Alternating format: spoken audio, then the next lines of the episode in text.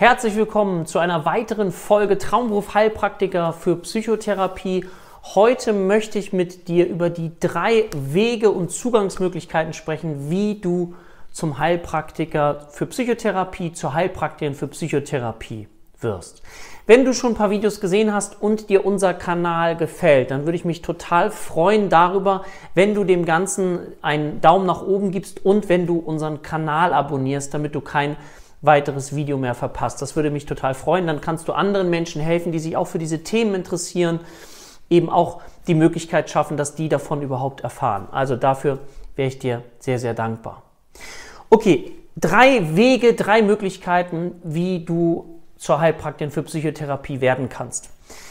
Der erste Bereich, den ich gerne mit dir kurz besprechen möchte, ist die Klärung deines Warums.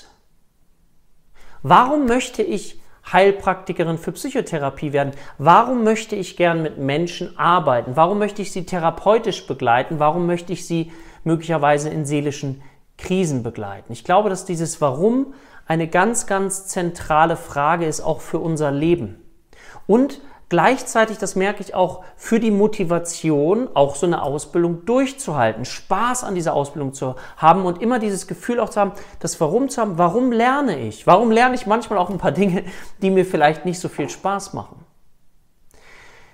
Nietzsche hat mal gesagt, und das finde ich sehr, sehr schön, vielleicht kennst du das, wer ein Warum im Leben hat, kann fast jedes Wie ertragen. Wer ein Warum im Leben hat, kann fast jedes Wie ertragen. Das finde ich schön. Also dieses, dieses Gefühl, und darum machen viele auch oder wählen so ein Berufsbild, weil sie sich sagen, oh, ich möchte gerne etwas tun, was größer als mein Ego ist. Irgendwie scheint es in uns ja sehr positiv zu wirken. Es scheint auf unsere Stimmung sich positiv auszuwirken, wenn wir anderen Menschen helfen können. Oder wenn wir etwas für etwas anderes tun. Was meine ich damit?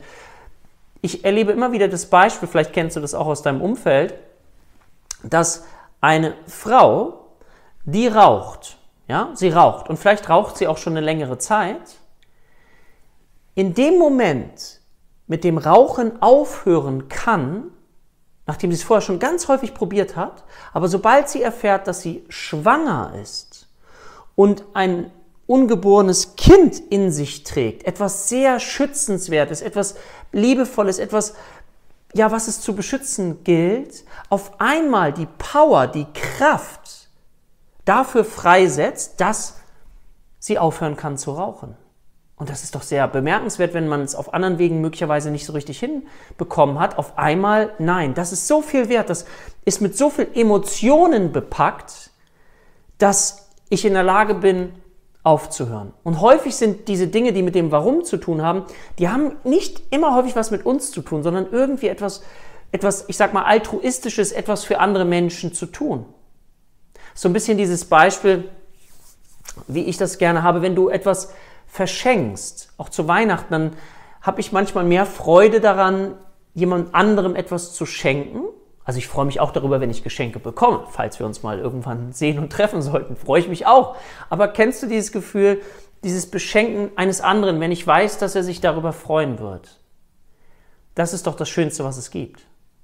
Ja, und deswegen ist als erstes ganz wichtig, dass du für dich schaust, was ist dein Warum? Warum möchtest du anderen Menschen helfen? Was gibt dir das für deinen Sinn?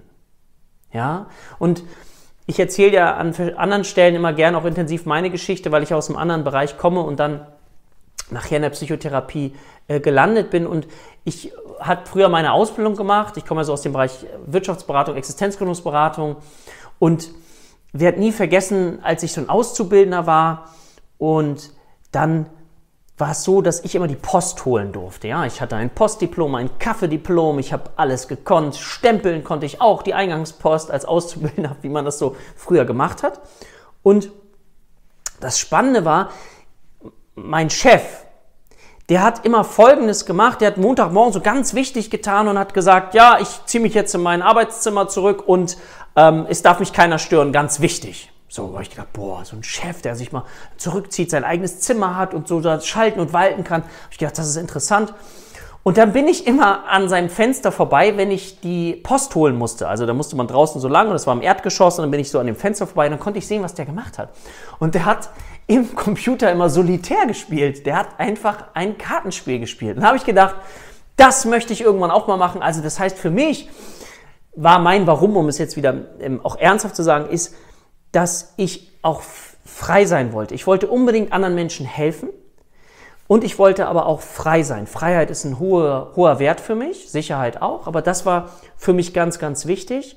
Und in meiner Abi-Zeitung stand eigentlich schon drin, dass die ja, viele mir geraten haben, ich sollte doch in diesen Bereich gehen und es war mein Wunsch, schon immer in diesen Bereich zu gehen. Das hat sich schon sehr, sehr früh abgezeichnet. Ich hatte auch immer sehr viele Freundschaften auch zu Männlein und auch zu äh, Weiblein, also zu unterschiedlichsten Menschen, weil ich immer so unglaublich fasziniert und interessiert war und bin an Menschen. Ja, neben, bei Biomerk natürlich gab es da auch mal eine Kränkung natürlich. Ne? Ich erinnere mich an dieses eine Mädchen, in das ich so verliebt war und vielleicht weißt du, mein Name ist Dirk Schippel. Mein Spitzname ist Chippy früher gewesen. Und ihr müsst dir vorstellen, ich war verliebt in dieses Mädchen und sie sagte mir irgendwann, Chippy, du bist meine beste Freundin. also, kannst dir vielleicht vorstellen, als pubertärender Junge war das nicht die beste Ansage, aber es zeigte auf der anderen Seite den Weg so ein bisschen voraus, wo es vielleicht beruflich mit mir mal hingehen kann was auf jeden Fall Sinn macht.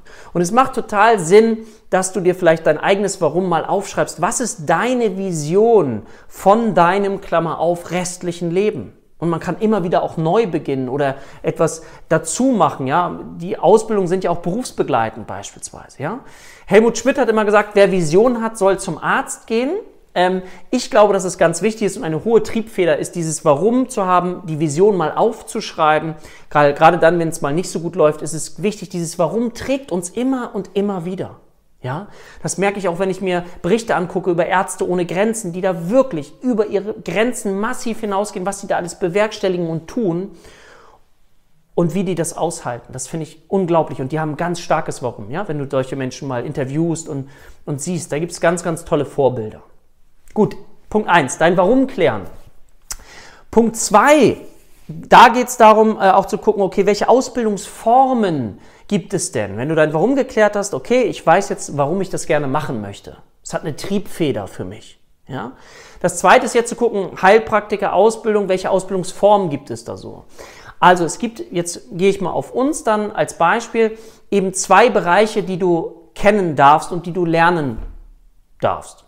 Das eine ist, ich nenne das bei uns die Grundlagenausbildung. Da geht es um das Thema psychische, psychiatrische Störungsbilder und alles, was da so mit zusammenhängt. Ja? Also, dass du weißt, was ist denn eine depressive Episode?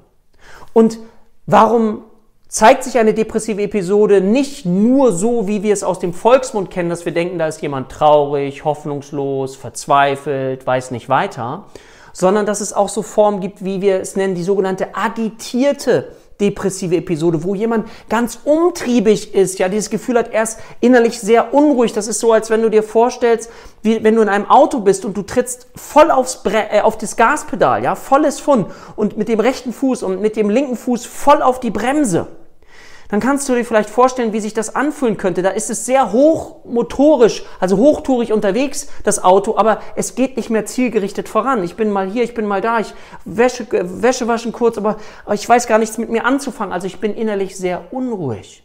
Das kann auch eine, ein Symptom einer depressiven Episode sein. Also du siehst, es gibt ganz, ganz viele unterschiedliche Möglichkeiten und das unterscheidet dann eben auch Laien von eben wieder ja, Menschen, die Experten in dem sind, was sie tun, dass sie das eben unterscheiden können. Und dass sie eben keine klugen Ticks, Tipps geben wie, ähm, ja, dann geh doch mal mehr ins Kino.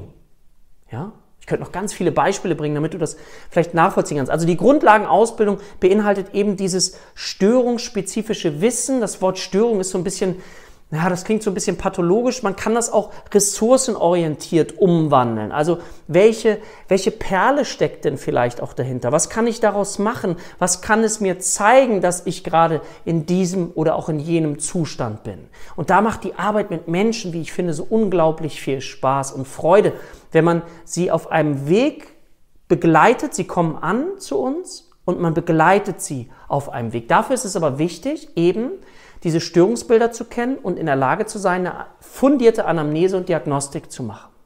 Weil darauf baut dann der zweite Teil auf, jetzt als Ausbildungsform nochmal. Das eine ist das Grundlagenwissen, das Störungswissen mit so ein paar anderen Themen drumherum noch, sowie Gesetzeskunde, ja, rechtliche Grundlagen.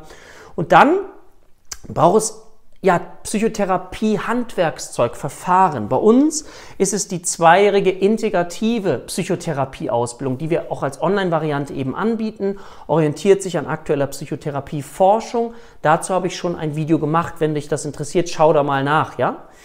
Genau. Und zum Thema integrative Psychotherapie. So. Und dann ist es so, dass du dir diese beiden Dinge zusammen vorstellen darfst. Also auf der einen Seite die Grundlagenausbildung und auf der anderen Seite die Therapieausbildung. Und so wird etwas Ganzes drumherum. Und wenn du das jetzt gelernt hast, dann bist du in der Lage, in die Überprüfung zu gehen vor dem Gesundheitsamt. Und bei diesem Gesundheitsamt, und das wäre jetzt der dritte, der dritte Punkt, das wäre die Prüfung, das wäre die Überprüfung vor dem Gesundheitsamt. Und dort gibt es eine schriftliche und eine mündliche Überprüfung. Ja? Die schriftliche Überprüfung findet in Form einer Multiple-Choice-Prüfung statt. Ja, wo du eben 28 Fragen im Moment bekommst, 21 Fragen richtig beantworten darfst und musst und dann wirst du zugelassen für die mündliche Überprüfung. Und in der mündlichen Überprüfung kriegst du dann ein Fallbeispiel und sollst all das, was du in einer Ausbildung gelernt hast, eben umsetzen. Also eine fundierte Anamnese und Diagnostik machen. Auch zu gucken, okay, das sieht jetzt aus wie eine depressive Episode. Was könnte es denn noch sein? Woran dürfen Sie denn noch denken? Oder könnte es möglicherweise auch eine körperliche Ursache haben? Ja, ich durfte in der Tat einmal in meinem Leben auch jemandem das Leben retten, dadurch, dass ich im Gegenüber gemerkt habe, dass kognitiv etwas anders ist, dass etwas nicht stimmig ist und ich ihn zu einem Neurologen geschickt habe und es rausgekommen ist, dass er einen Tumor hat. Der hatte Sprachstörungen, das sah so ein bisschen wie Schlaganfall, das waren verschiedene Dinge, wo ich dann gesagt habe, bitte gehen Sie zum Arzt, geben Sie mir eine Rückmeldung und das kam dann raus und der wurde frühzeitig erkannt. Also das heißt, der Heilpraktiker für Psychotherapie darf keinerlei körperliche Untersuchung und Diagnostik machen. Aber natürlich kannst du bestimmte Dinge ableiten aus diesem Wissen heraus, was du eben siehst, wie ein Patient wirkt. Und das kannst du wiederum natürlich absolut mit hineinwerfen, um anderen Menschen zu helfen. Und dann gehst du in die Therapie mit dem, hast einen Therapieplan ähm, und lernst ständig und fortlaufend dazu. Und das ist etwas, was ich liebe, weil ich Menschen so unglaublich interessant finde. Ich liebe Menschen und ich würde mir total wünschen, wenn du auch Interesse hast und Menschen liebst, dass du dich mit solchen Themen vielleicht beschäftigen magst und überlegst, ob das vielleicht etwas für dich sein könnte. So, das sollte ein kurzer Abriss mal sein. Ich hoffe, dir hat das gefallen. Wie gesagt, ich wäre dir sehr dankbar, wenn du es abonnierst. Gerne schreib auch einen Kommentar. Wir können auch gerne diskutieren oder gib uns gerne Feedback. Ich freue mich auf jeden Fall mit euch im Kontakt zu sein. Deswegen an dieser Stelle euch alles Gute, bis demnächst, euer Dirk.